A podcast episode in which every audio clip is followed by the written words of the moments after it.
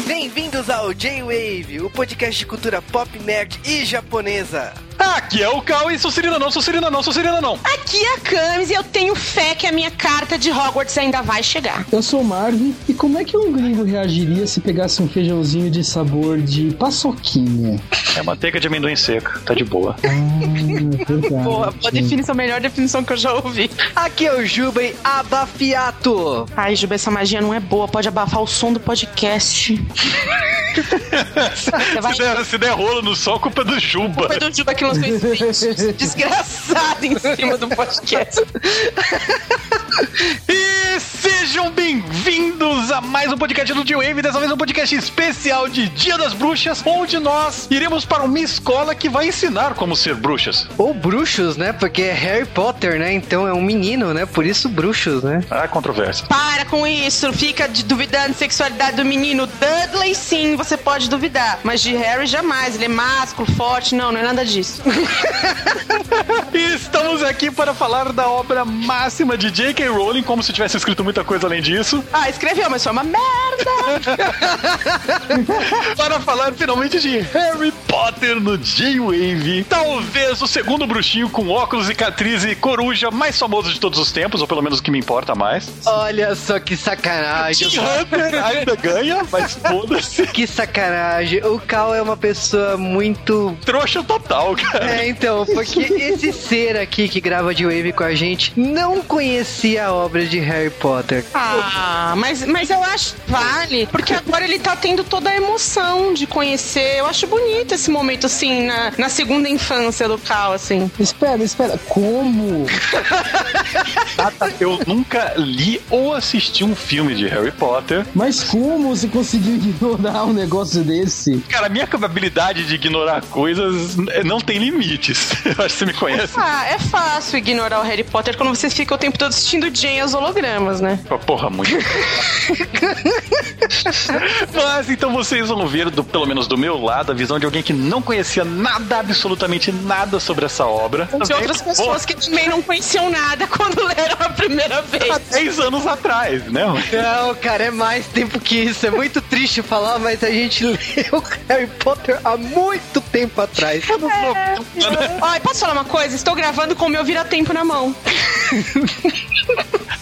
E, galera, é pra isso é pra comemorar o mês das bruxas. E se a sua cartinha de Hogwarts ainda não chegou, lembre-se que tá tendo greve nos Correios, então. Boa, é verdade, é verdade. Não, e você sabe, né, que o, Cal ainda não chegou lá, eu vou spoiler pra ele. Tem uma escola, né, de bruxaria no Brasil, né? Você só vai descobrir isso lá pro final da obra do Harry Potter. Eu não queria ir pra escola brasileira da magia, porque eu tenho a impressão que ensina umas macumba muito ruim. Não sei, não queria. Eu queria ir pra Hogwarts mesmo, assim, sempre quis. Sempre quis, desde que sou adulto e li o livro depois de adulto.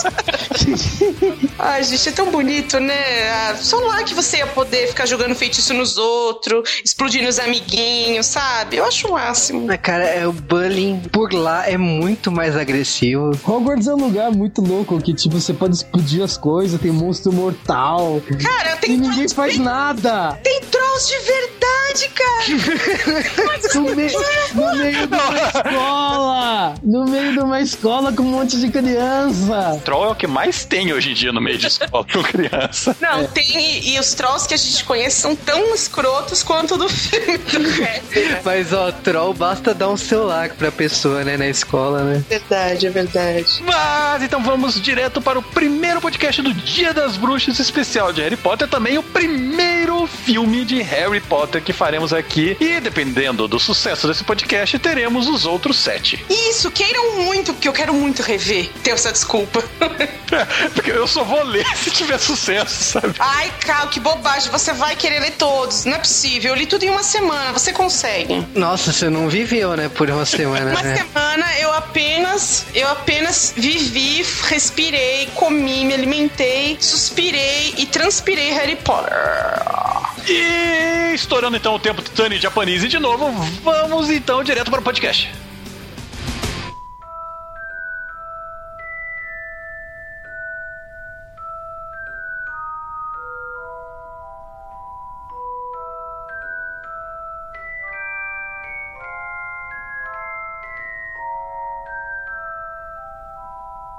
E antes de falar de Harry Potter, temos que falar para vocês mandarem e-mail para dewavecast.com.br, faça aquele fluid semanal e também entre lá no Twitter, arroba dewavecast. Então começa o mês das bruxas e Harry Potter. um pouco tarde. Um pouco tarde, diga-se passagem. Mas antes de falar de Harry Potter, temos que falar da autora, dos livros e tudo mais. É, antes de falar de Harry Potter em específico, nós precisamos falar de um rapazinho de óculos que viria a ser o maior mago de todos os tempos. E eu estou falando aqui de um monte de gente antes de Harry Potter. É curioso que, tipo, o Harry Potter é, é um tipo de personagem que preenche uma lacuna. Tipo, a gente pode falar assim: existe mil e um exemplos o, nessa mesma lacuna, como o Peter Parker, do Homem-Aranha, como o protagonista de Livros da Magia, que é a referência que o Cal fez aqui. Na verdade, há uma controvérsia muito grande, principalmente entre fãs, e um mimimi feito por jornalistas em relação a os Livros da Magia, o protagonista, que é o Timothy Hunter, que por acaso é igualzinho o Harry Potter fisicamente, escrito por Neil Gaiman. Há também o, o Luke Kirby, do 2000 AD, que é um serial britânico também, que saiu anos antes até do próprio Livros da Magia. Mas o que o Neil Gaiman falou foi: olha, eu não vou e jamais irei processar a J.K. Rowling por Harry Potter, porque um, é, é um estereótipo comum, sabe? Por mais que as histórias sejam parecidas, de mago e tal, eu não vou porque nós, nós somos criados no mesmo ambiente, nós tivemos as mesmas influências, foi só um resultado das influências. E a outra coisa é que ele falou: eu não vou processar alguém por, porque tá criando coisas, sabe? Eu não vou processar, não importa que seja parecido. É,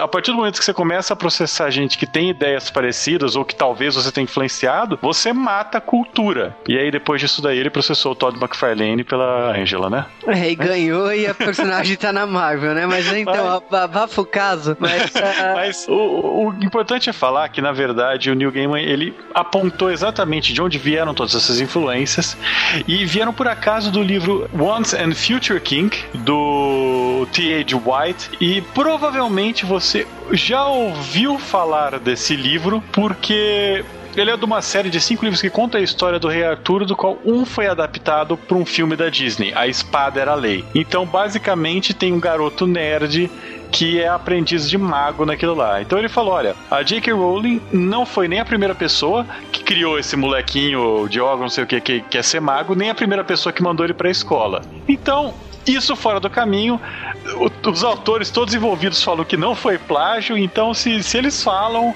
eu vou fazer o maior número de intriga possível. Mas. Mas, cara, eu acho que, tipo, é, é uma lacuna de um personagem que preenche muitos nichos. E é por isso que, tipo, é muito fácil chegar à, à conclusão de um personagem nerd, excluído da sociedade e tal. E a coruja, que é um grande mago. Né, é, é, essa parte da coruja já começa a limitar, né? Que a história da magia tem. Mas, enfim, é, é, é um infelizmente não, não tem como você falar que não existem semelhanças. Existem muitas, mas é, é paciência, sabe? Eu não considero, assim, na minha opinião pessoal, que seja um plágio. Porque mesmo com tantas semelhanças, não, não há, eu não acho. É, outra coisa que a gente já vai colocar logo de cara é que vocês vão perguntar: ah, mas você, vocês têm que falar finalmente desse J-Wave daquele negócio de jornada do herói, porque é o Harry Potter escarado. Não, a gente já falou que não vai falar de jornada do herói lá no podcast Star Wars. Não, é, exatamente. Eu acho que assim, todo mundo conhece a jornada do herói, não precisamos é, falar disso. É, e se não conhece, continue sem conhecer para você achar que tá descobrindo o mundo. É, porque eu acho que a jornada do herói limita muito vocês, leitores, é, telespectadores espectadores. Ela é boa para roteiristas, para autores, para pessoas que tipo assim criam histórias, não para pro consumidor final, eu acho que a jornada do herói ela não é útil, porque ela, ela estraga a magia do, da pessoa e ela entrega o código do Matrix pra pessoa. Então, tipo, a pessoa começa a olhar pra história e decifrar o código e... Caraca, eu começaria a olhar pra história e ia ver ruivas em todo lugar, é. Do Matrix total. Mulheres de vestido vermelho. Isso é quando vê um déjà vu, né? Mas a... Mas vamos voltar a Harry Potter, que é, é o nosso foco aqui.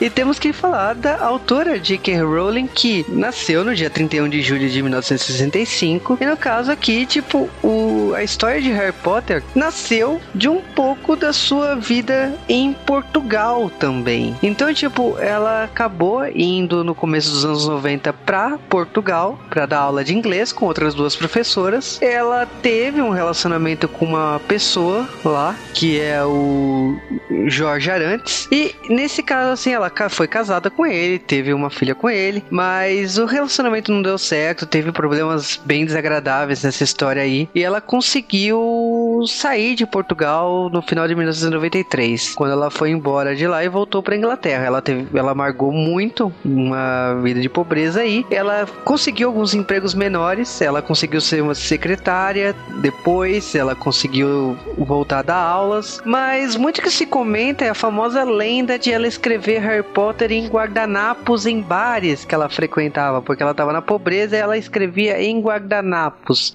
Gente, tudo bem, você ir em bar, em cafés, aqui no Brasil é estranho você sair para ir num café para escrever, para trabalhar. Mas nos países de língua inglesa, na Europa principalmente, é muito comum você ir, por exemplo, num café, num bar para trabalhar. É, é, porra, tem combustível para trabalho lá. E outra coisa importante é que realmente eles falam desse negócio que ela ia para aproveitar do aquecimento deles, mas há uma grande lenda urbana que o Juba vai destruir para todo mundo agora, igual a lenda do herói. É, é, a questão é o seguinte, tipo, ela realmente frequentava esses bares, mas o Harry Potter nasceu das viagens de trem que ela fazia para Inglaterra, para outros países, para mesmo assim esse caminho que ela fazia. E essas viagens de trem acabou que para se desestressar, ela é, foi uma época bem intensa na vida dela, ela começou a escrever. E foi assim que nasceu Harry Potter. Ela teve uma série de planejamentos para isso, então tipo, o livro começou a ser escrito no começo dos anos 90 e só acabou lá depois da metade,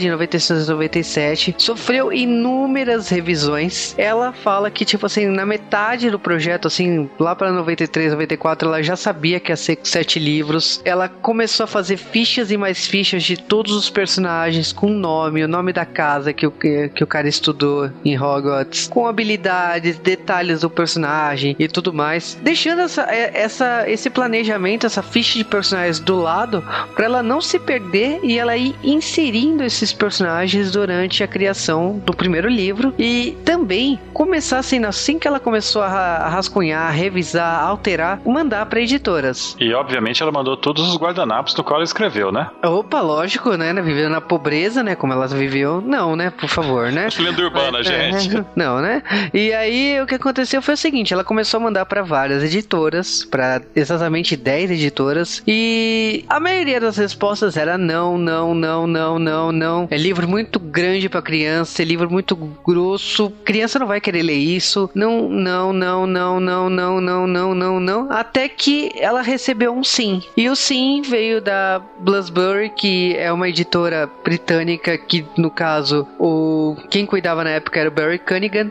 E vale uma curiosidade aqui, é que quem ajudou, diz a lenda, foi a filha do diretor executivo da editora, que é Alice Newton. Ela, no caso, leu o rascunho, acho que deve ser natural, uma pilha de rascunhos acabou parando na, na mão dela, e ela adorou o livro e acabou que, tipo assim, a editora decidiu apostar. A editora não tinha uma área para livros de criança, então o que aconteceu? Era uma aposta cega, tanto, tão cega, que a tiragem de Harry Potter, a primeira de Pedra Filosofal, era só de 500 exemplares exemplares. Não vale. É, acho que a gente nem precisa falar o quanto vale esses livros hoje em dia. 200 mil libras dá mais ou menos uns 600 mil reais. Exatamente. Sendo que desses 500 exemplares, 300 estão espalhados em bibliotecas na Inglaterra.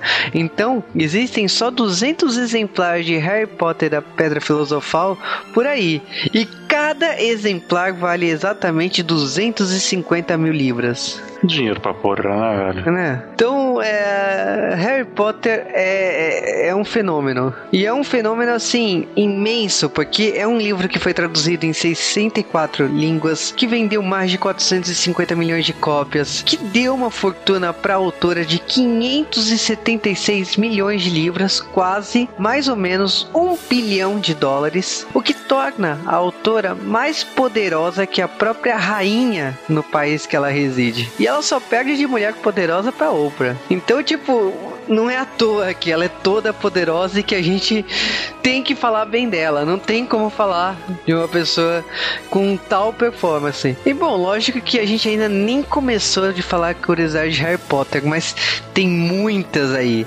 Então vamos direto para o podcast e voltamos com mais curiosidades daqui a pouco.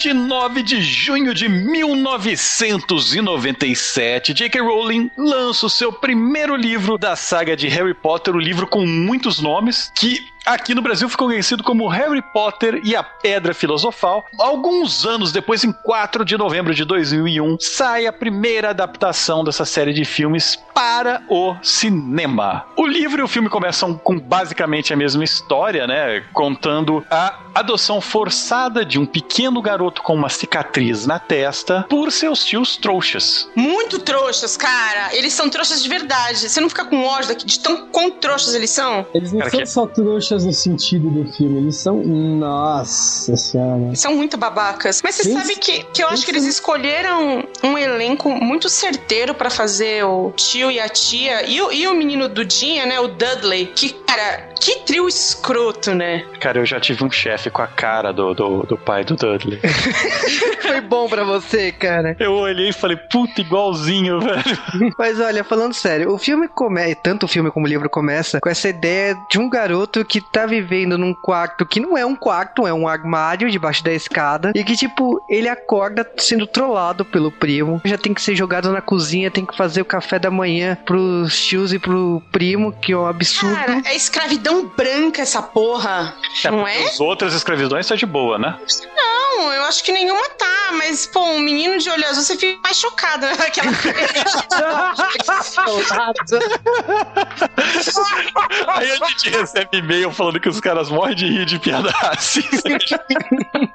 Não, não, falando sério. Eu tava comentando nos bastidores que eu, eu fico, eu tenho muita pena do, do Harry nesse filme e no livro também, porque a cara do, do, do Daniel Radcliffe, né, é tão de menino bonzinho que eu não aguento, fico querendo cuidar dele, sabe? Mas depois quando ele cresce fica feio, eu dispenso.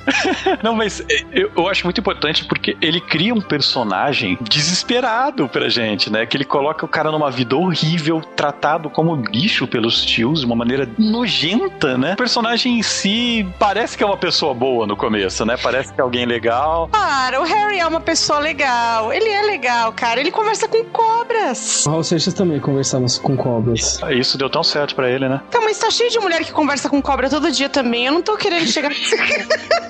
tô querendo dizer é que ele, ele fala com a cobra, ele liberta a cobra, ele é amigo da cobra. E ao mesmo tempo ele trola o primo magnanimamente, cara. Logo no começo do filme. Aí você percebe que o Harry tem um quê de espírito de porco também. Isso é sensacional, porque ele não é um, um herói clássico, assim. Ele tem uns defeitos, ele tem uma, uma podridãozinha por trás dele. Eu acho que o Cal tá um pouco certo mesmo. Ah, mas olha, convenhamos, o bullying que ele sofreu a vida dele toda de escravo lá naquela casa, e tipo, aquela cena ridícula que o, o livro e tanto filme começa com a questão de presentes, que o, o primo fala assim: Ah, quantos presentes tem? 36, e ele faz um escarcel porque um ano antes ele ganhou 37. Mas tá E- certo, né, Juba? Você não quer diminuir sua meta, né? Não, mas eu acho que quando você gasta um pouco a mais, você pode ganhar um presente a menos. Eu não tenho. Mas, mas o Dudley não. O Dudley discorda de você. Mas é horrível, Mas- porque o que o Harry recebe de presente são coisas usadas do Dudley, roupas Gente, ele tá usadas. com uma roupa que o tio era do tio dele, cara. Ele tá imenso na roupa de ação de Harry.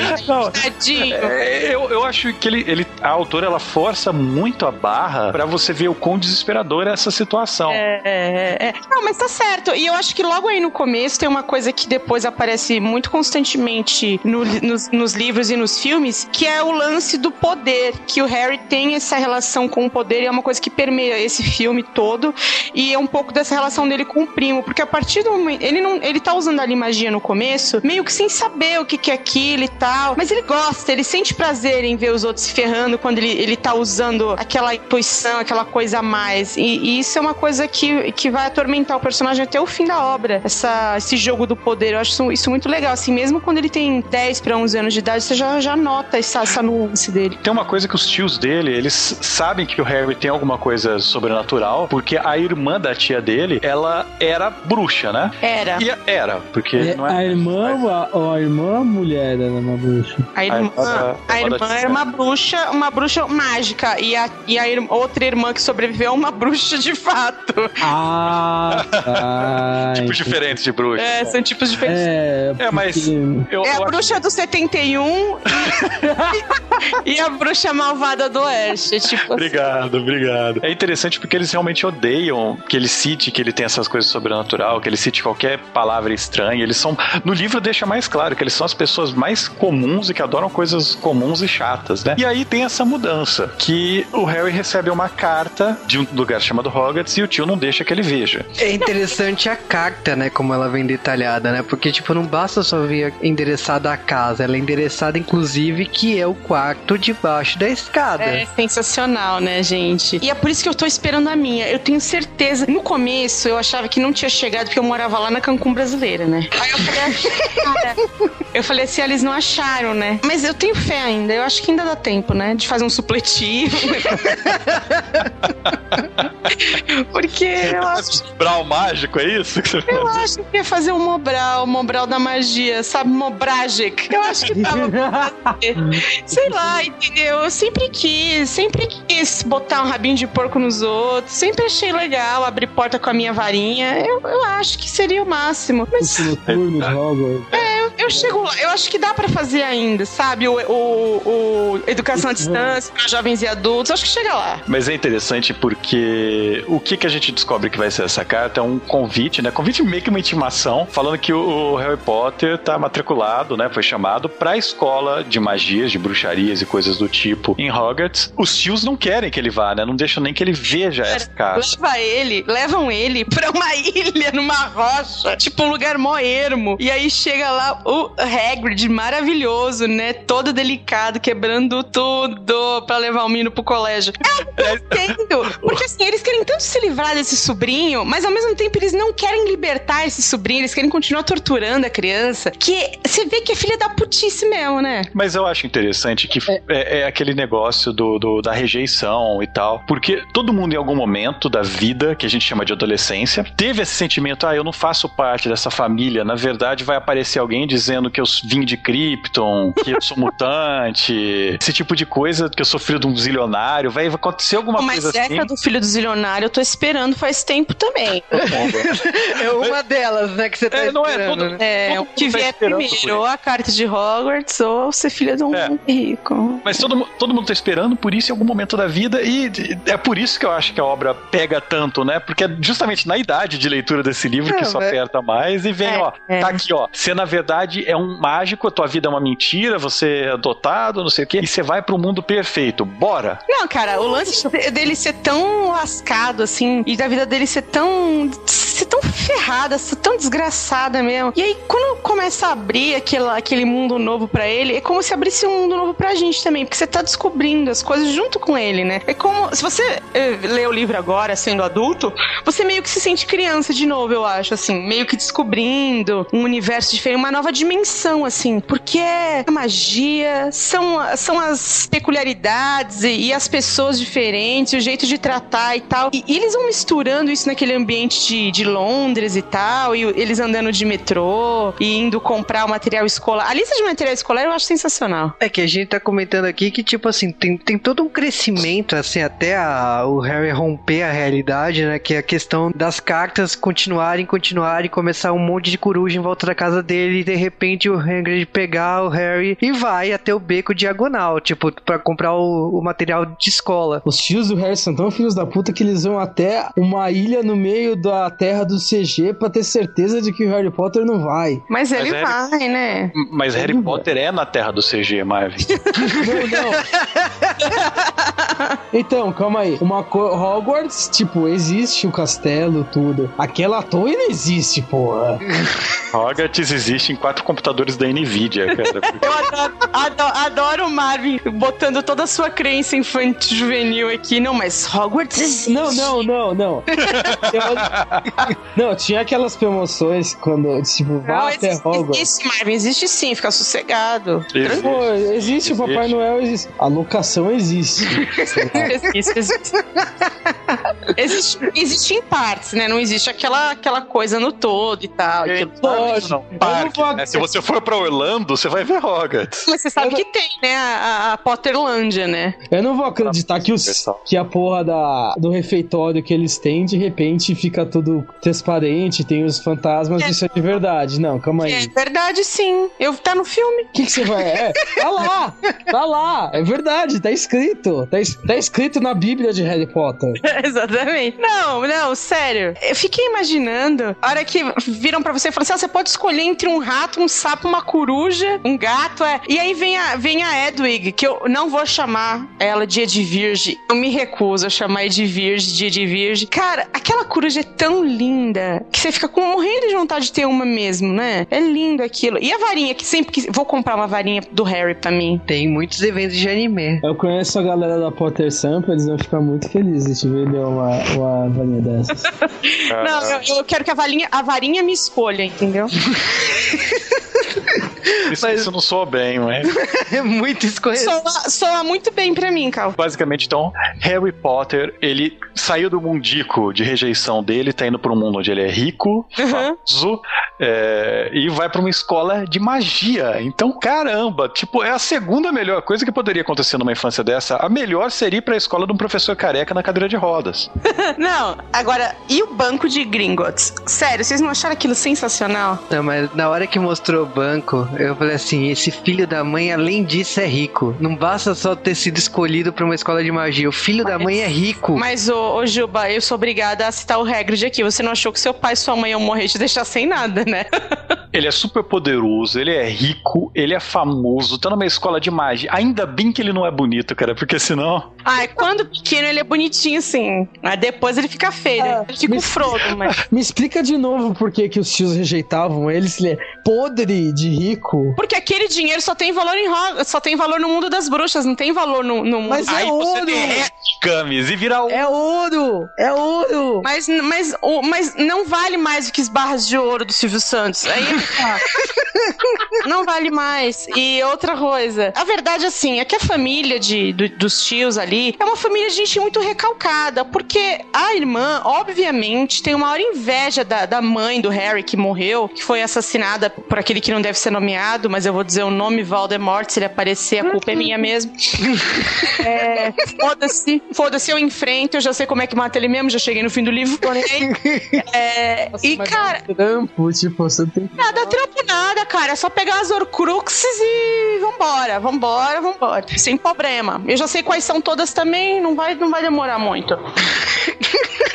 E aonde estão? Onde estão, tenho que pegar, vamos lá. Não, mas sério, é, uma- é uma- um puta recalque, né, da parte da tia, que ela acaba transferindo pro marido, que é um, porra, é um escroto, e pro filho, que é um moleque mimado, idiota, e que é mimado, idiota, que o pai e a mãe são dois idiotas maiores ainda. Então, a consequência é essa, né? Eles são contra tudo o que eles não conhecem e o que eles não podem ser, né? Porque quando você não conhece uma coisa, olha que poético, você, você se assusta com essa coisa, você não Mas quer... o- a, a função do primo dele tá lá pra mostrar o quão ruim é a situação do Harry, né?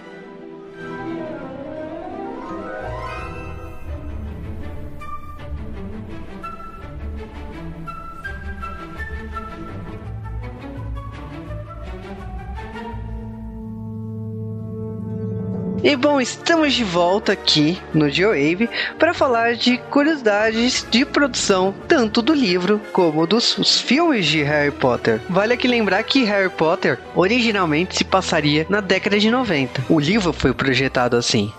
é que muita coisa se, se fala das influências da autora, seja por causa de Crônicas de Narnia, de Senhor dos Anéis, ela já falou que, tipo, é difícil, por causa que ela lembra que leu Senhor dos Anéis, o primeiro livro, lá quando ela era jovem, mas aos seus 17 anos.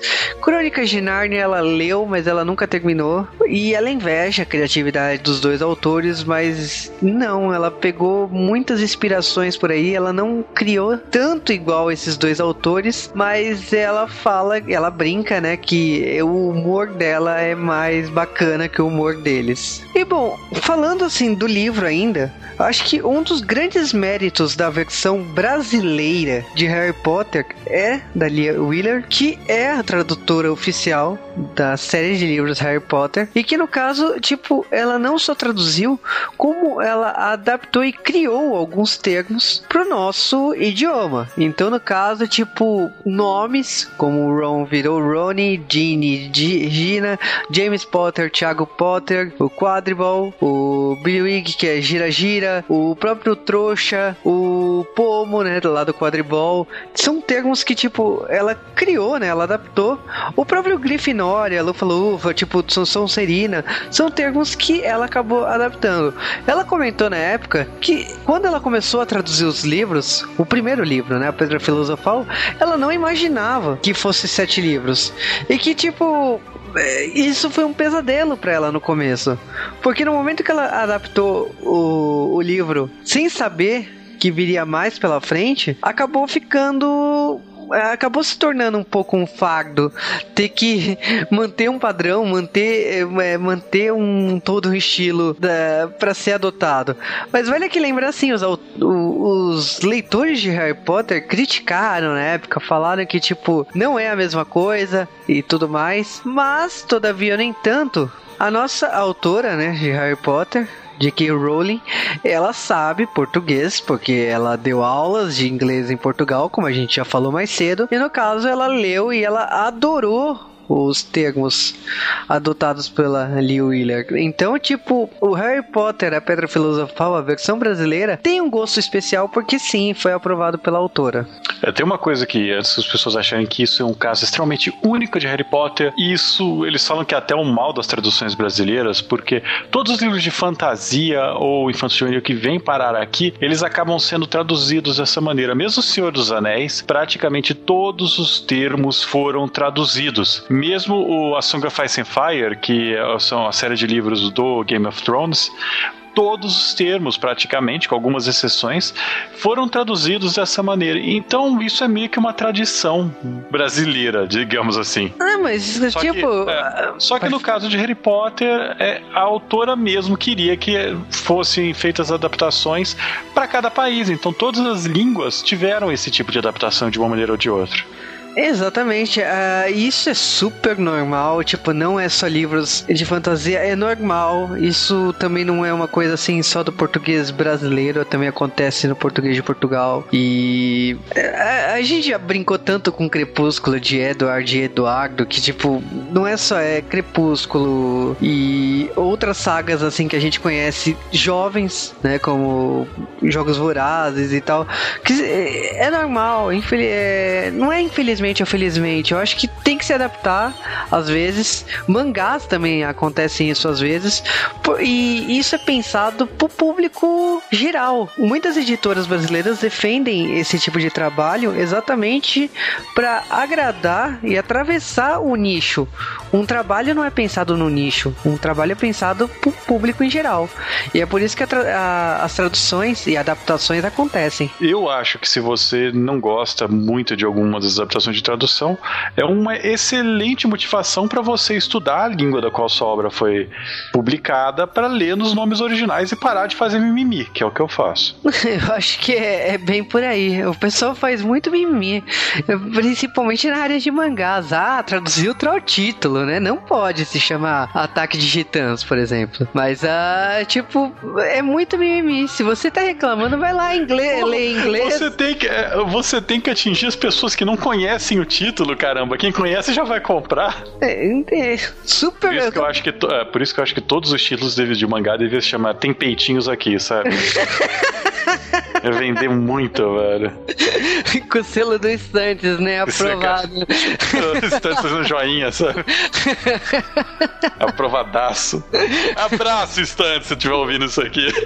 Mas beleza, então. Bom, o Harry Potter, vale aqui uma curiosidade, ganhou audiobooks. Aliás, é uma coisa que não tem muito no nosso país, mas o, é, está crescendo. Mas os audiobooks de Harry Potter na Inglaterra são narrados pelo mesmo narrador do Little Big Planet, que também é o ator Stephen Fry. O melhor foi você falar que é o narrador de Little Big Planet como se fosse a obra mais relevante que ele tivesse feito, caralho. Ah, eu acho Little Big Planet relevante pra caramba, você não tem noção.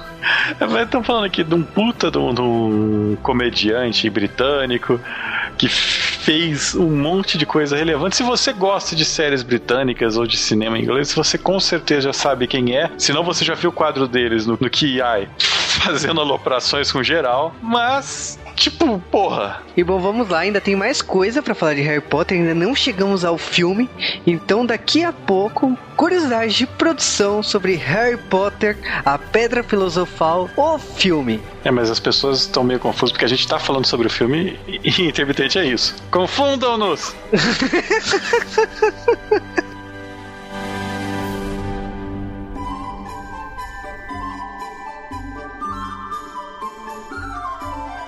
A Harry Potter, então, ele saiu dessa vida de bunda e está indo para um lugar onde ele vai ser ridiculamente famoso, rico e escola de magias. Bem sucedido, e bem sucedido, né? É, é isso é spoiler. Tony Stark mandou beijos, né? O Harry Potter não tava numa caverna cheia de entulho, tá? Tony Stark não é jamais. É verdade. Não, ele Ó. chega, ele chega lá bem sucedido. Todo o seu Harry Potter? Não, e ele sabe o que tá acontecendo. Ele fala assim: Meu, é, foda-se, eu sou Harry Potter, não sabe? Tipo, eu nem sei quem são meus pais. Ele mal sabe o nome do próprio pai da própria mãe, entendeu? Ele não sabe o que tá acontecendo. Ele, ele foi realmente tirado de toda a realidade dele. Isso é muito louco. Porque ele chega lá e, e ele, tudo ele, ele se assusta, né? Pô, ele tem que ir pra estação lá pra 9 e 3 quartos. Ele, pô, cara, como é que eu vou achar essa merda e tal? E aí que ele vai conhecer o primeiro amigo dele, né? Seu melhor amigo para toda a vida. E seu amor, sua esposa também. Já tudo no mesmo lugar, não é lindo? Quando isso se acontecer. Quando eu descobri quem seria a esposa de Harry Potter, eu fiquei, é tão, o... eu fiquei tão chateado. Por quê? A menina é bonita. Ah, não. Nesse primeiro filme, não. Ah, tadinha, né, Juba? Ela tinha 8 anos de idade. Você queria... eu olhava pra menina e falei assim, não, não, não, não. Mas conhecemos, então, o Ron Wesley e também toda a família Wesley que, bom, é são é maravilhosa. Ruivos e, e, magos e ruivos. Não, gente, e os, os gêmeos, eu amo esses gêmeos. Eu amo os gêmeos. Fred George, né? George ou George Fred, como você preferir. Eles são. Direito pra esquerda. Eles são cretinos, mas tão cretinos. eu amo, amo os dois. E depois, mais pra frente, eles vão, vão mostrando, né, as outras, as outras membros da família do, do Weasley. E o pai é maravilhoso, a mãe é. A mãe é deliciosa. Aliás, a mãe. Cal, eu quero que o Cal chegue no último livro pra ela ler a frase de, de, de Mamãe Weasley, que é a frase mais icônica de Harry Potter. Eu não quero spoiler pra ele, eu quero que ele tenha um impacto. Melhor momento da vida Melhor dele. momento de todo o livro, mas enfim. É interessante que ele acaba pegando a ajuda da, da senhora Weasley pra entrar nessa estação, que basicamente você tem que fazer o que todo mundo fez na vida inteira, que é enfiar a cabeça na parede. Só que, como você é mágico, você não tem problema. Ele pega então o trem pra lá. Na, na academia brasileira que a Camis falou, deve ser foda, porque não tem trem aqui, né? Os caras vão pegar um circular. tem trem, né?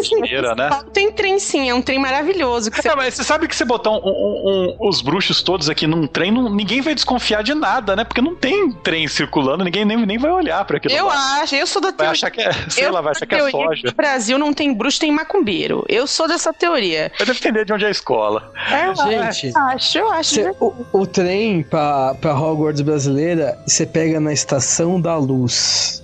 é lá. Você fez uma piada tão bairrista. Mas é verdade. Mas se você meu, escolher uma estação próxima, seria a Estação da Luz. Não tem outra estação em São Paulo que represente arquitetura similar à de Londres. Não, não, mas nem a Estação da Luz representa arquitetura similar não, à de Londres. Não, Gente, ó, é uma piada, é uma piada. Bairrismo à parte, bairrismo à parte. Inclusive, se você tem estações de trem ou metrô em sua cidade, fale qual seria a estação pra ir pra, pra Hogwarts. Não, mas eu acho que ia ser de Maria Fumaça aqui. o Expresso Magia Bahia ia ser Maria Fumaça. Cara, aqui só passa trem de soja, então conversa brasileira no Mato Grosso. Então, lá, quando eu morava lá na Cancún Brasileira, bem atrás da minha casa tinha uma linha da FEPASA. Então, você imagina que eu podia ter pego a FEPASA e ido pra Escola de Magia do Brasil. Escola Brasileira de Magia ia ser uma delícia. Escola Brasileira de Magia, que bom. Ia ser uma bosta, né?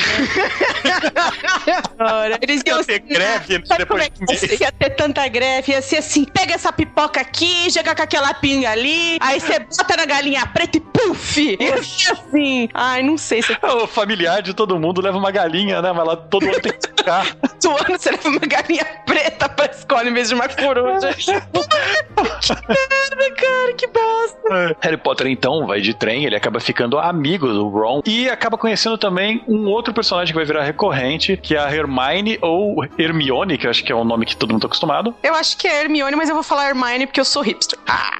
eu vou falar porque eu li em inglês, cara. a gente vai falar Hermione porque a gente é chique. É porque, porque a gente quer. É, eu tô bem chateado porque eu estou acostumado com os nomes em português. Então vamos, vamos fazer uma guerra, vamos tentar um mudar a pronúncia do outro, vamos lá. Vamos, vamos falar o nome de todas as casas em inglês e o Juba vai ficar falando em português. Eu acho que é a melhor maneira de, de, de irritar gregos e troianos. Só pra você que. Pra irritar, né? Não pra agradar. Não, não é agradar, irritar gregos e troianos. Vamos lá. Oh, oh, eu não digo pra você que o Juba é Hufflepuff. Eu, o Juba é, cara. O Juba é Hufflepuff. Hufflepuff total, cara. E a gente, a gente tá tão bullying que a gente é Slytherin. Não tem como. você sabe que essa coisa de casas, de times, a gente remete a Crepúsculo, né? E não é bom isso. Para, cala a boca, claro que não. não gosto que fique comparando Crepúsculo com Sonserina, Grifinória, Corvinal e Lufa-Lufa. Eu não admito isso. Tim Edward e Tim, e, e, e Tim Jacob contra essa, essa coisa profunda que são as casas, né, de Harry Potter, pelo amor de Deus. É, inclusive o plot dessa parte do livro é que cada um deles vai colocar um chapéu que chapéu sabe tudo. Seletor, chapéu seletor. Que ele vai dizer, a, vai gritar a casa de que cada pessoa vai. Essas casas são basicamente fraternidades, né? São, sei lá, grandes repúblicas dentro de Hogwarts, onde os alunos vão morar pelos próximos 99 anos que eles vão ficar na escola.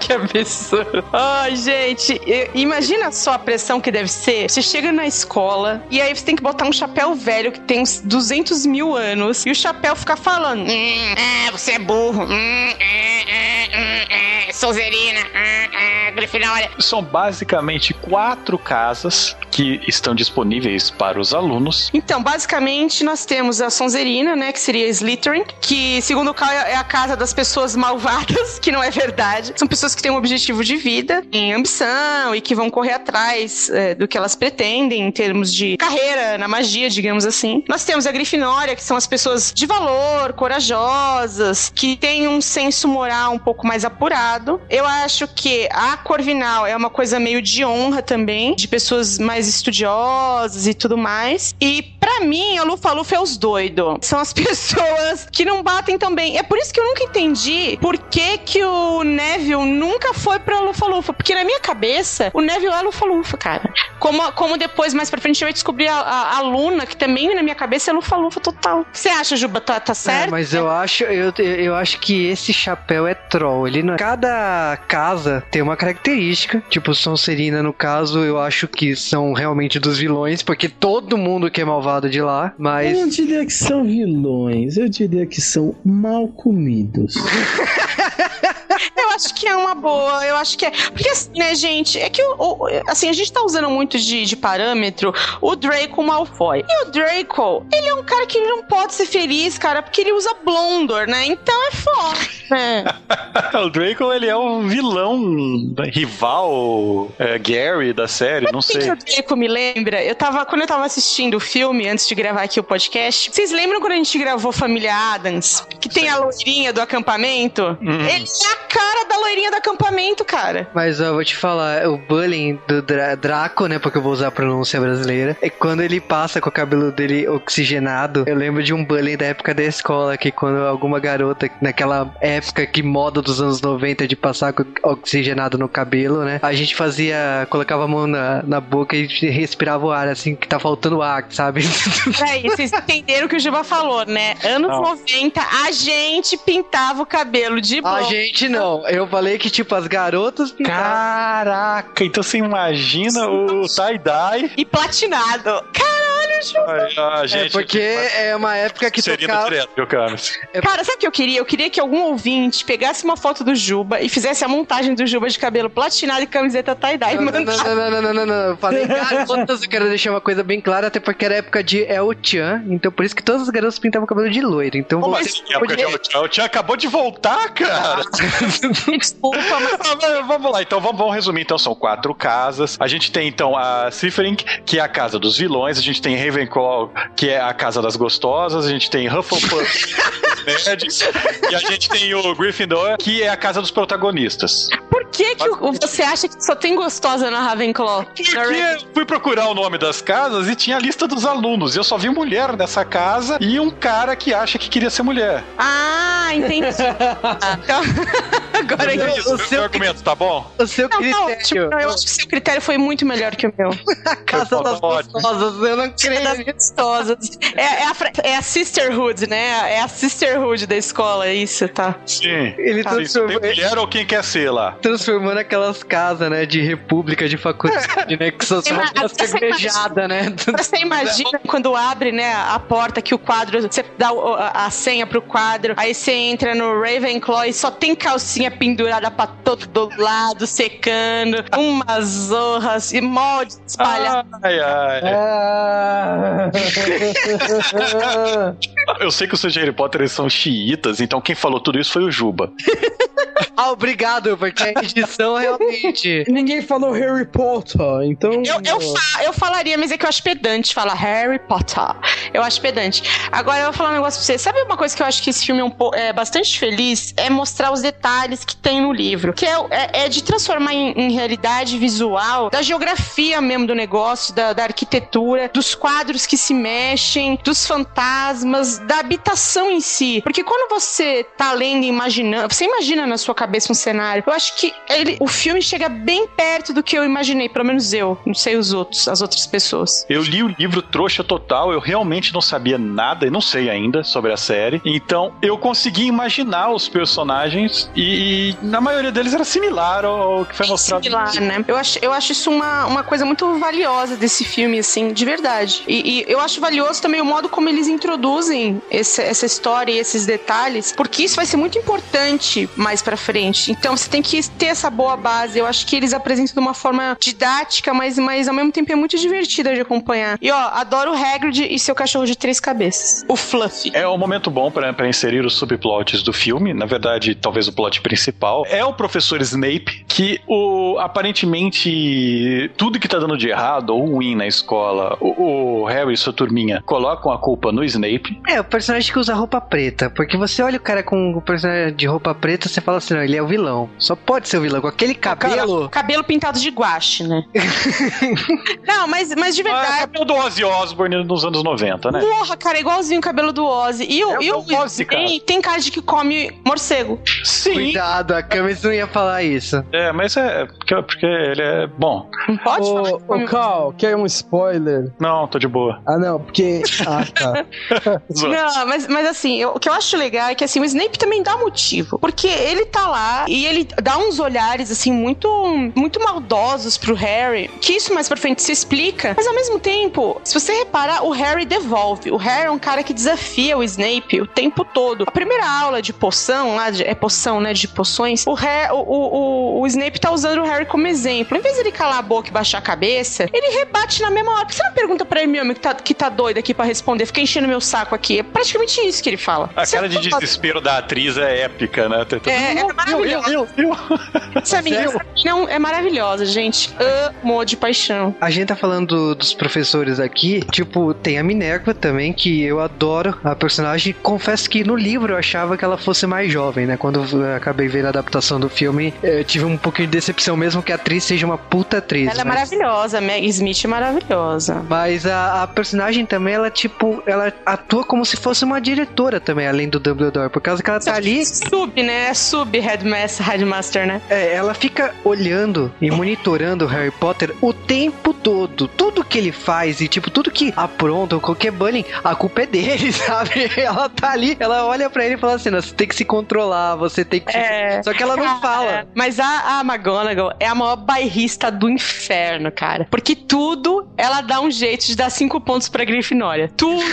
Ah, mas no, no- no- no filme não, não deixa tão claro esse negócio dos pontos. No livro é bastante explorado. É, e o, o Snape, ele, qualquer coisa, ele arruma uma desculpa de tirar os pontos. Porque ah, todo ano tem uma copa entre as casas, né? Pra Isso. ver qual a casa que foi melhor do ano. Eles vão ganhando e perdendo pontos conforme que os alunos fazem. É meio que uma ideia de manter os alunos sob controle, eu acho. É, é uma. É, e é- e criar é meio- uma inimizade interna, que é Não, sempre criar uma saudável. inimizade interna e também de fazer um aluno fiscalizar o outro. Porque você, a partir do momento em que, em que você tem, por exemplo, uma figura como o Harry, que acaba sendo vítima o tempo todo, ele acaba sendo policiado, né? Todo mundo acaba ficando em cima dele pra ele não ferrar com a casa, né? Não, mas, Eu- ó, mas- mas o tempo todo, ao mesmo tempo que ele perde os pontos, ele ganha uma cacetada também. É, eu acho que tem que falar do quadribol, hein? É, é um ponto importante, porque estão eles lá e a professora Ana Maria, de voo.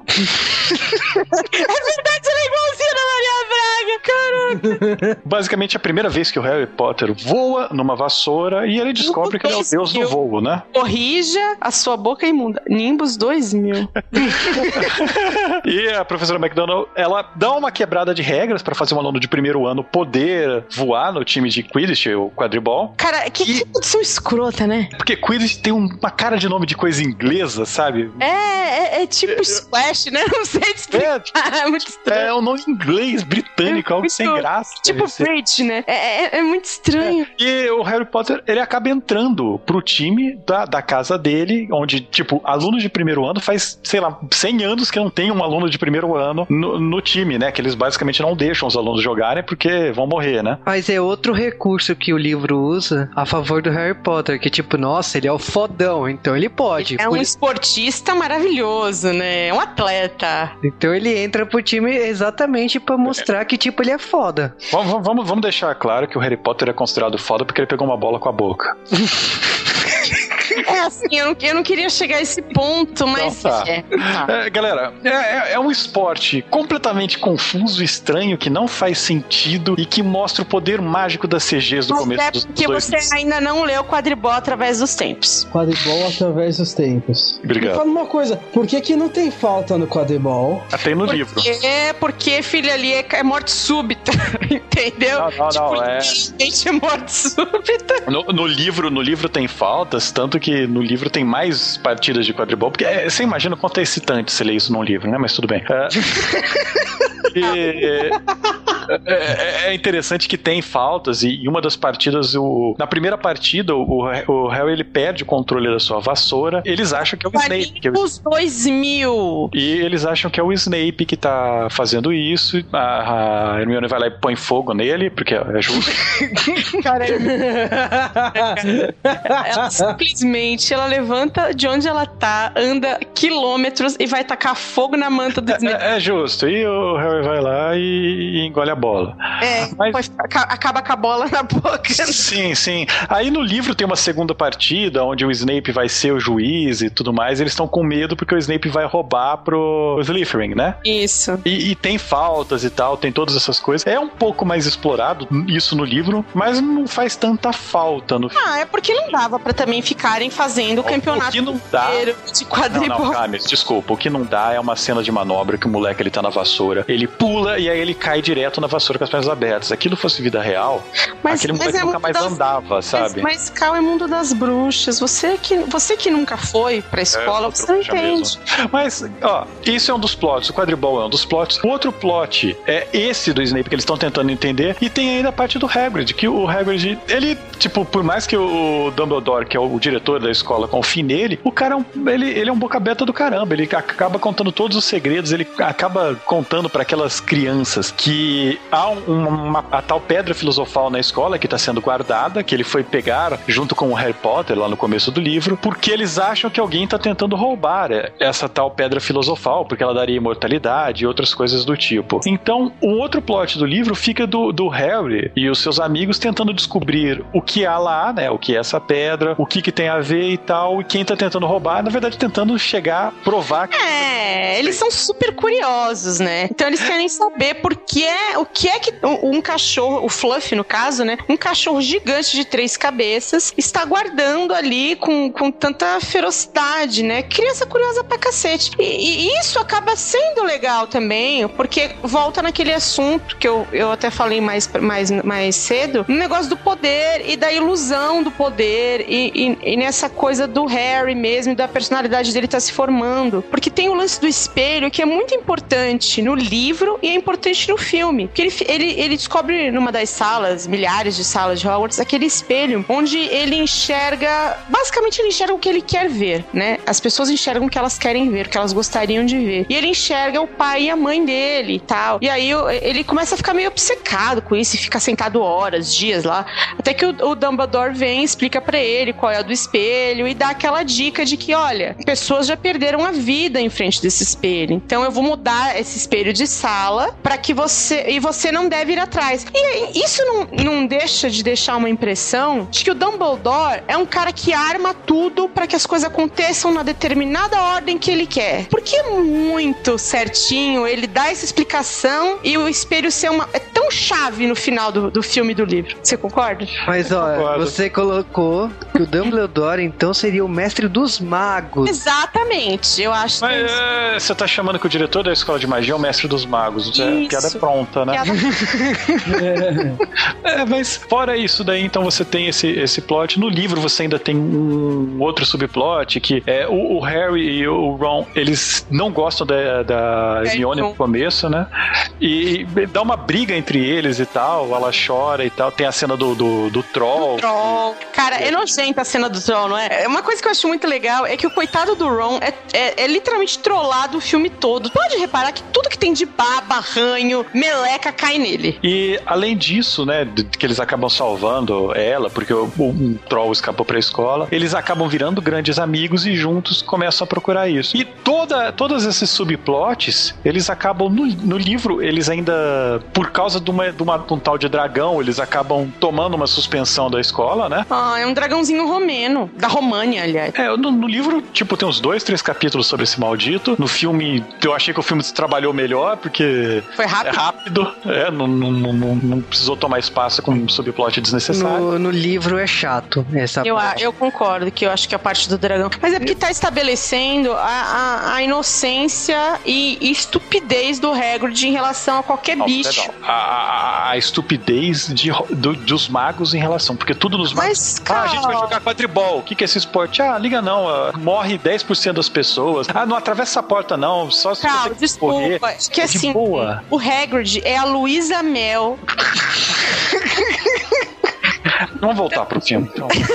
Então, forte aqui. eu tava querendo realmente estabelecer essa relação de que o Hagrid é a Luísa Mel. Aí você começa a perceber o, o- lance mesmo da enganação, de que tem alguma história por trás das- da, pedra filosofal e, e- e do lance do Hagrid ter ganhado o ovo de dragão, certo? É, e você também tem a cena que eles em detenção junto com o Malfoy estão indo caçar quem que está matando Os unicórnios na floresta. Absurdo. É um momento bonito, né? Em que eles vão estabelecer que quem bebe o sangue do unicórnio para se curar ou, ou para ter vida eterna, essa pessoa, ela, ela, ao mesmo tempo em que ela tá se curando, ela tá sendo amaldiçoada. Que ela tocou a, a coisa mais pura que existe. Não é bonito? Você lembra? Você sabe que quem mata o unicórnio também é aquele diabão, né? Aquele filme do Tom Cruise bebê, né?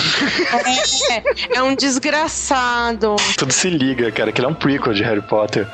Nossa. Mas olha, falando é. sério, uma coisa que eu acho que é importante nessa narrativa do livro e tanto do filme, mais no livro no caso, é que se passa um ano, né? No caso é a ideia de um ano letivo do Harry Potter. É, demora pra caramba, né? E essa sensação de um ano, para mim, quando li, li, o livro pela primeira vez, dá aquela sensação de seriado, que daria muito bem, funcionaria uhum. muito bem com um episódio de 15 episódios, 10 episódios, daria muito bem explicando esse ano. para mim, tipo, quando anunciaram a ideia de filme, eu achava assim, pô, vão resumir um ano, tipo, tantos episódios em duas horas. Eu acho que é isso que eu mais lamento da, da ideia do filme, né? Eu acho que é, é um pouco meu, meu próprio lamento também, esse lance, porque eu gostaria de ver as coisas esmiuçadas, sabe? Como, como é no livro, assim, eu gostaria de ver mais detalhada. É por isso que eu tenho uma impressão ruim dos filmes, de todos, mas depois que eu revi esse eu gostei, não sei porquê. O grande lance que acontece é que eles começam a ligar as informações e se tocam que, na verdade, o Hagrid deu com a língua dos dentes e acabou contando para um ser misterioso, da qual ele ganhou o ovo de dragão, é como parar o Fluffy, né, que é o, o cachorrinho Cachorro. de três cabeças dele. Ele, ele meio que quebrou, né, e eles pensando, porra, agora o, o Snape sabe de tudo, ele vai roubar aquilo lá, e eles já estavam meio que com certeza que quem tava na floresta, uma hora que ataca o Harry, é o próprio Voldemort. É, porque então... já tá estabelecido que o Voldemort, quando voltar, vai matar o Harry, e o, foi, e o Harry fica obcecado com essa ideia, né, porque ele aí... começa a ter muita dor na cicatriz. E aí, o, o que acontece é que eles tentam avisar o Dumbledore, mas o Dumbledore, ele tá em licença, ele foi chamado pelo Ministério da Magia, então a melhor coisa, né, basicamente, Chris Columbus nunca fez isso em nenhum dos filmes dele, vamos deixar as crianças resolverem as coisas como adultos. Exato, nada melhor. Então, os três vão lá, vão entrar na tal sala secreta e descobrem que cada um dos professores da Hogwarts fez uma magia para dificultar a entrada das pessoas lá. Nesse momento, toca a música das 12 casas de Cavaleiro Zodíaco por causa que sobe os três personagens para enfrentar as, as armadilhas. E aquele momento realmente Cavaleiro Zodíaco, porque cada um vai enfrentar uma e vai ficar para trás. É, é mais ou menos isso mesmo. A minha favorita é o xadrez. Tem uma pergunta muito grave para fazer nesse momento. Os professores de Hogwarts são incompetentes totais? Um pouco. Porque se três crianças de primeiro ano conseguem passar de todas as armadilhas sem dificuldade. Mas, mas Cal, é porque entre, uma, entre eles está The Chosen One, né? Está o escolhido. Que não faz nada. É, então, assim, é que na verdade quem faz tudo nessa porra é a Hermione. Vamos, vamos, vamos deixar estabelecido. A, a Hermione leva eles. A única coisa que, que o Ron faz é, é apanhar no xadrez.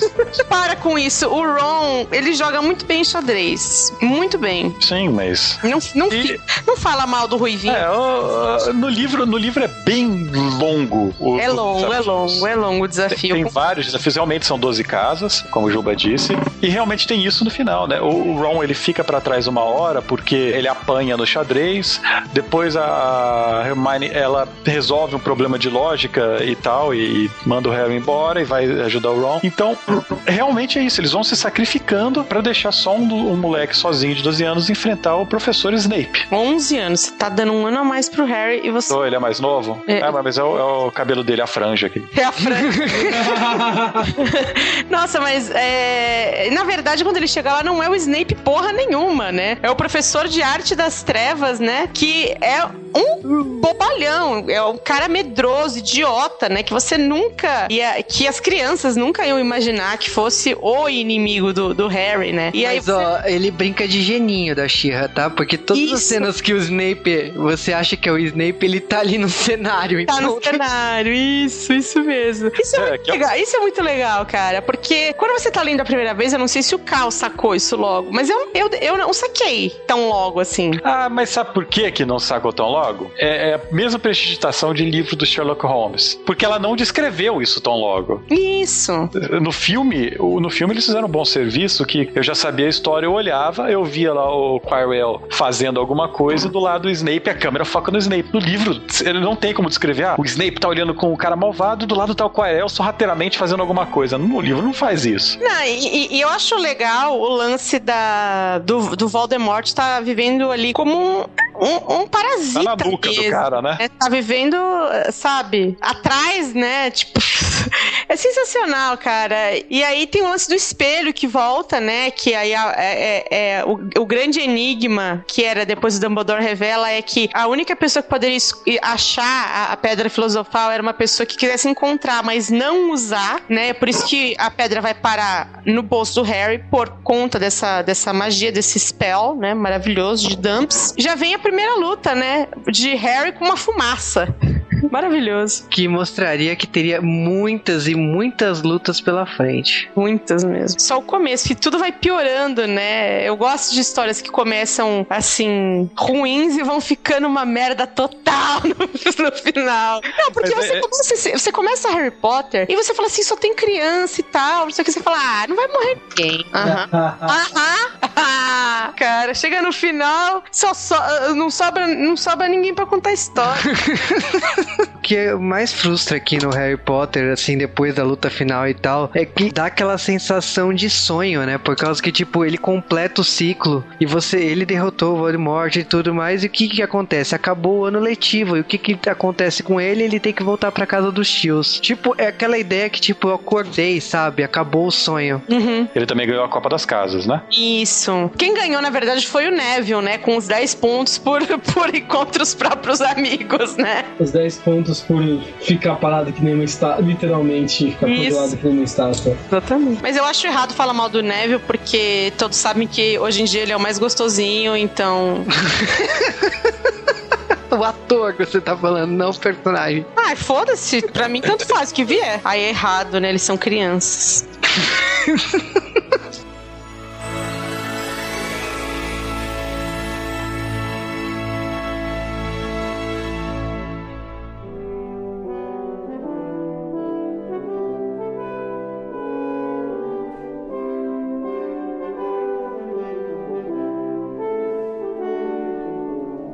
E estamos mais uma vez aqui para falar de curiosidades de Harry Potter, a Pedra Filosofal, agora falando exclusivamente do filme.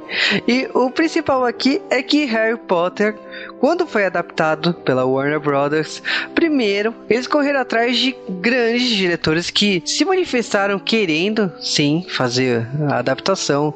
Então Steven Spielberg, Robert Reiner, Terry Gilliam, Jonathan Demme, o próprio o Chris Columbus. E no caso aqui o Steven Spielberg, ele por exemplo, ele queria adaptar a obra livremente. Ele queria que Harry Potter se passasse em Nova York. É, a autora falou, não, próximo. E não. E tipo, o que acontece é o seguinte: uma das exigências da autora, mesmo da, da produção em si, era primeiro que se passasse no país dela, no, no Reino Unido. Segundo, que fosse chamado e contratado elenco local. Que isso geraria um problema para Warner Brothers. Geraria um problema, mas por outro lado gerou uma vantagem, porque tudo bem que quem conhece cinema não, não concorda com isso, mas basicamente os rostos em Harry Potter são todos desconhecidos, sabe? Pro grande público. O que tornou, tipo, o primeiro filme, no caso, barato. Mas o resto, né?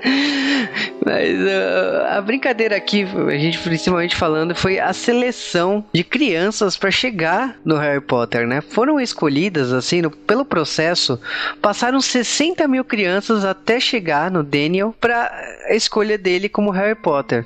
E os pais dele não queriam, porque ia atrapalhar os estudos, que ia atrapalhar não sei o que, a carreira dele, blá blá blá blá, mas no final acabaram cedendo e, bom, ele foi escolhido como Harry Potter. Vale aqui lembrar que Harry Potter teve algum- al- alguns autores que foram chamados pelos produtores, como o Tim Holt, para ser o Snape. Acabou que ele recusou. Harry Potter e a Pedra Filosofal bateu o recorde de melhor estreia nos Estados Unidos na época. No caso, com três dias de exibição nos cinemas, o filme arrecadou 93 milhões de dólares. E aí foi batido por todos os Batmans. Sim, acontece.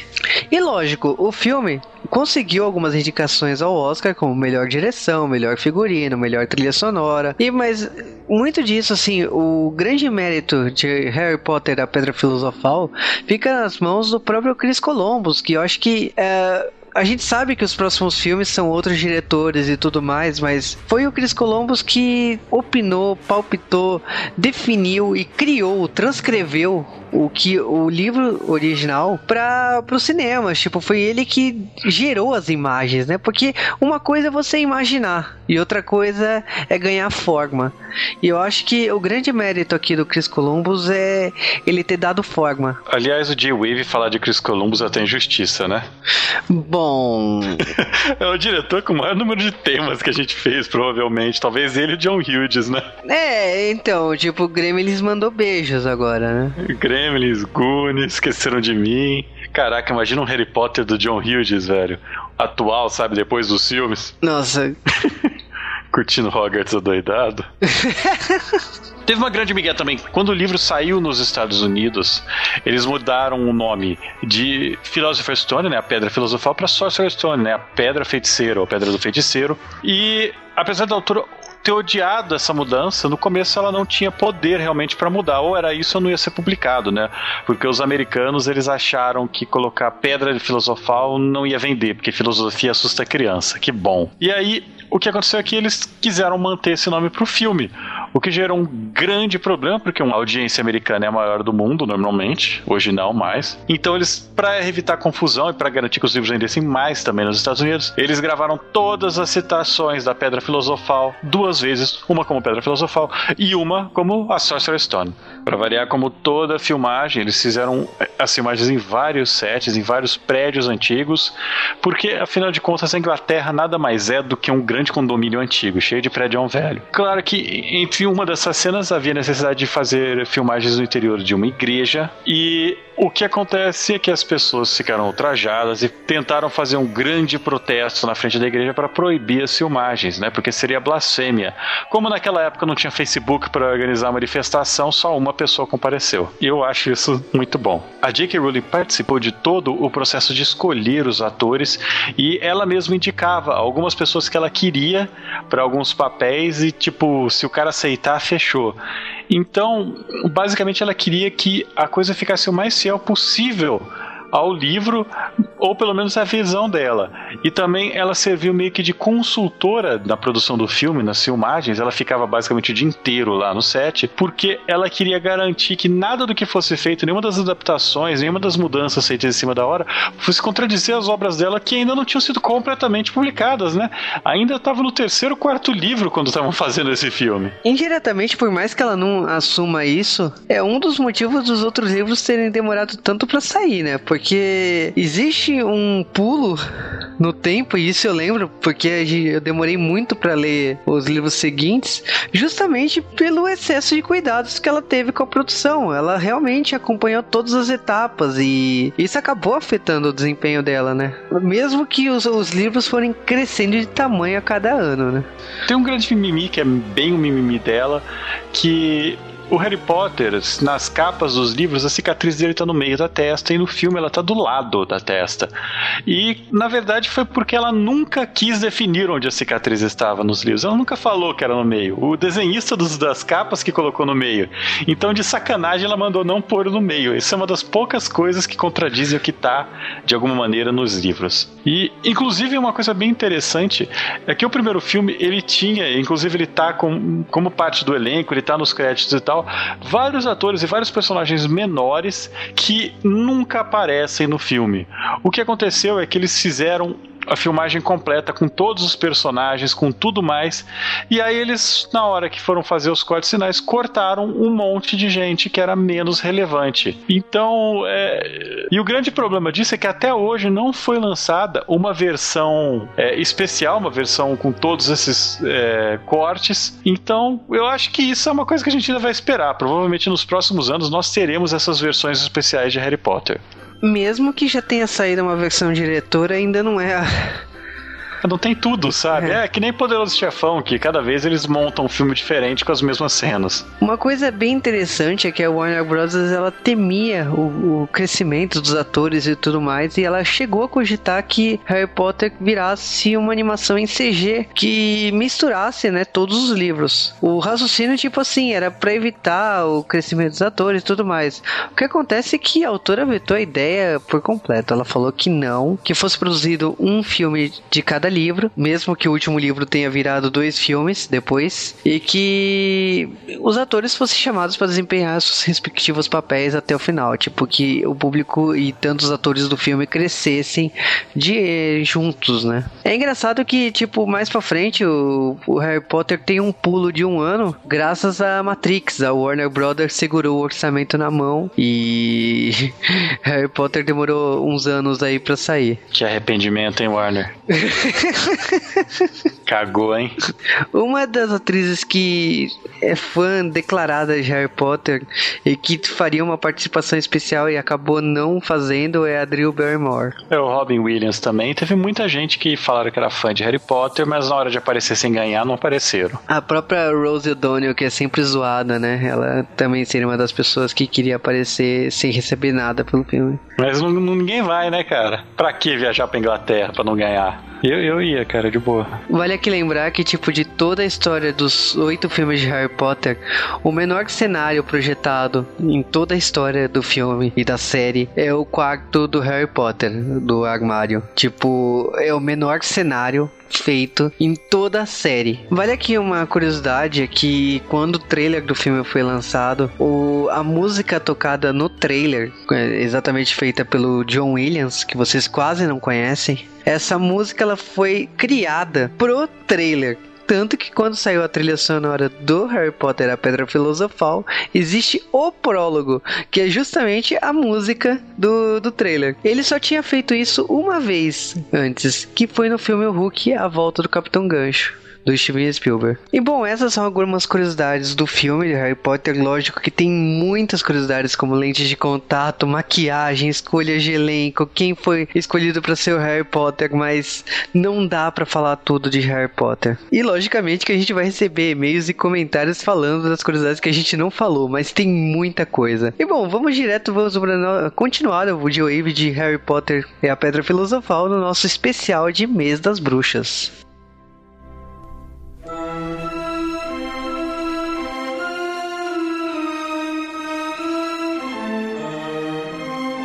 Her Harry Potter e a Pedra Filosofal eu realmente nunca tinha lido ou assistido o filme. Aliás, eu não li nem assisti nenhum dos filmes, para deixar mais claro ainda. Eu tinha meio que um preconceito antes, que é o que todo mundo tem, quanto essa obra ah, é um livro para crianças, não sei o que, realmente não me interessava. Quando eu li por causa do J-Wave, eu pensei, cara, eu realmente gostaria de ter lido isso quando eu tinha meu, meus 13, 14 anos, porque é um livro bem próprio para essa idade, ele é bem divertido. Eu vou falar que a leitura dele foi bem rápida. Ele tem vários problemas como literatura, ele tem muitos, né? Eu não vou falar que é uma obra perfeita, mas é divertido. Eu acho que porque ele fez pra galera que ele pegou toda uma geração de pessoas que a gente achou que nunca iria ler nada além de mensagem no Facebook, né? Fizeram eles lerem livros, então eu achei isso genial. Facebook não, Orkut. É época Orkut, né? Eu achei isso fantástico. O filme, eu achei ele uma versão bem resumida do livro, talvez a, a direção que ele seguiu não foi totalmente de acordo com o que eu tinha imaginado, como eu realmente não conhecia nada dos filmes, eu imaginei algumas coisas similares, outras bem diferentes, mas mesmo assim eu falar, o filme ainda é suficientemente divertido, longo, e o estranho é que na minha cabeça, pelo menos, ele cortou algumas partes que fez bem de cortar do livro, outras que fez mal, e ele contou algumas coisas que para mim podia ter cortado, outras não, sei lá, mas mesmo assim, sei lá, olha, para uma primeira versão, eu, eu falo que eu animaria de continuar lendo ou de continuar assistindo, tá? Ainda mais se eu tivesse essa idade idade, então não tem uma crítica mais pesada para fazer. Para um filme para a idade para qual ele foi feito, para quem ele foi feito, eu acho que tá justo. O livro é uma coisa que, sei lá, o livro mereceu um pouco de atenção. Se você não leu e tá nessa idade, ou é um pouco mais velho, não se preocupe, eu li quando adulto e ainda achei um pouquinho divertido. Olha, eu vou ter que fazer uma defesa assim mais ferrenha que a do Cal a respeito, acho que mais talvez do livro do que do filme. Eu li o livro depois de adulta também. Já faz alguns anos que eu li. Ai, caralho, isso me queimou pra caralho. Falar que eu já sou adulto e li faz alguns anos. Mas é verdade. É, eu tinha eu tinha esse mesmo preconceito idiota de que era livro de criança e de que eu não ia gostar. E eu não sei por que, que eu tinha esse preconceito idiota. Mas é porque eu só não queria ler o que todo mundo tava lendo. Eu acho que era um pouco isso, sabe? Eu acabei com. É, eu não queria cair no mainstream, sabe? Eu queria ser a chata que vai contra o Harry Potter. Aí, um dia, eu acabei convencida a, a ler o livro, né? O primeiro, porque eu já tinha dado uma olhada no filme, eu tinha achado muito chato. Eu falei, cara, eu não vou ler um livro que eu achei o filme chato, nem fudendo, não sei o que. Eu falei, tá, vamos lá. Quando eu li o primeiro livro, eu falei, tá, bacaninha. E aí, a partir do bacaninha, foi um vício, foi uma. Foi uma coisa realmente. um fenômeno, assim, que eu li de verdade. Eu li tudo em uma semana. Eu não parei de ler em sete dias. Eu devorei um livro por dia. Eu, graças a Deus, estava de férias, pude fazer isso. Eu não dormia, eu, eu mal, eu comia em cima dos livros, eu tava assim, alucinada. E aí eu, eu acho que eu cometi um erro que foi o seguinte: eu lia e vi o filme. Eu lia e vi o filme. Eu só não vi o, os últimos filmes ainda não tinham sido lançados. Acho que os três últimos ainda não tinham lançado, então eu fui vendo depois. Agora, eu fiquei meio brava na primeira vez que eu assisti, porque eu achei que. Sabe quando você vem com aquela. Ai, não fez justiça. Não faz justiça uh, ao livro. Porque eu realmente acho que os livros são me melhores em detalhes, mas isso é normal. Todo livro é mais detalhado e é melhor do que a versão cinematográfica, na maioria das vezes, pelo menos. Mas agora que eu revi esse primeiro filme e eu não tive a chance de ler o livro de novo, por questões de tempo mesmo, eu mudei de opinião. Eu acho que é um filme que introduz muito bem o universo que tem que introduzir, que ele, ele é ótimo no, na parte gráfica, que ele, ele consegue te transportar para esse universo mágico, essa, esse mundo novo, junto com o Harry, que você vai conhecendo com ele. É, é, eu acho que não, não tem idade, de verdade, assim. Eu acho que Harry Potter não tem idade. Você pode ser, você pode, se você tem filho, você vai ler com teu filho. Se você é adulto, não tenha a menor vergonha de ler tudo e achar o máximo e se divertir e querer receber a cartinha de Hogwarts. Não tenha vergonha de comprar um vira-tempo como eu fiz, tá? então, eu acho que é se divertir. De verdade, eu sempre vou defender os livros, os filmes também. Eu acho que, que acabam cumprindo um papel de pro fã. E sou, sou, sou né? Sou Potter, né? Aqui é Grifinória de coração, Slytherina na, na mente, Lufa-Lufa na personalidade e gostosa porque sou Ravenclaw, entendeu? Então é isso aí. acho que eu, antes de qualquer coisa eu precisava falar que quem gosta, eu gosto de Harry Potter, acho legal, mas minha mãe gosta mais. Ela pegou, leu todos os livros, ela sabe de cor, ela me conta todas as diferenças entre os livros e os filmes, ela é bem. é engraçado. Ela gosta bastante dos filmes. E ela. É, e isso é uma prova de quanto o livro não é pra, só pra criança, porque ela, obviamente, não é uma criança, a não ser que ela tenha voltado no tempo pra me ter. É um filme, é um filme, consequentemente, um livro bem legal, é um filme, é uma história divertida. Nesse início é uma introdução ao universo legal. Depois ele vai ficando melhor, ele vai ficando consideravelmente.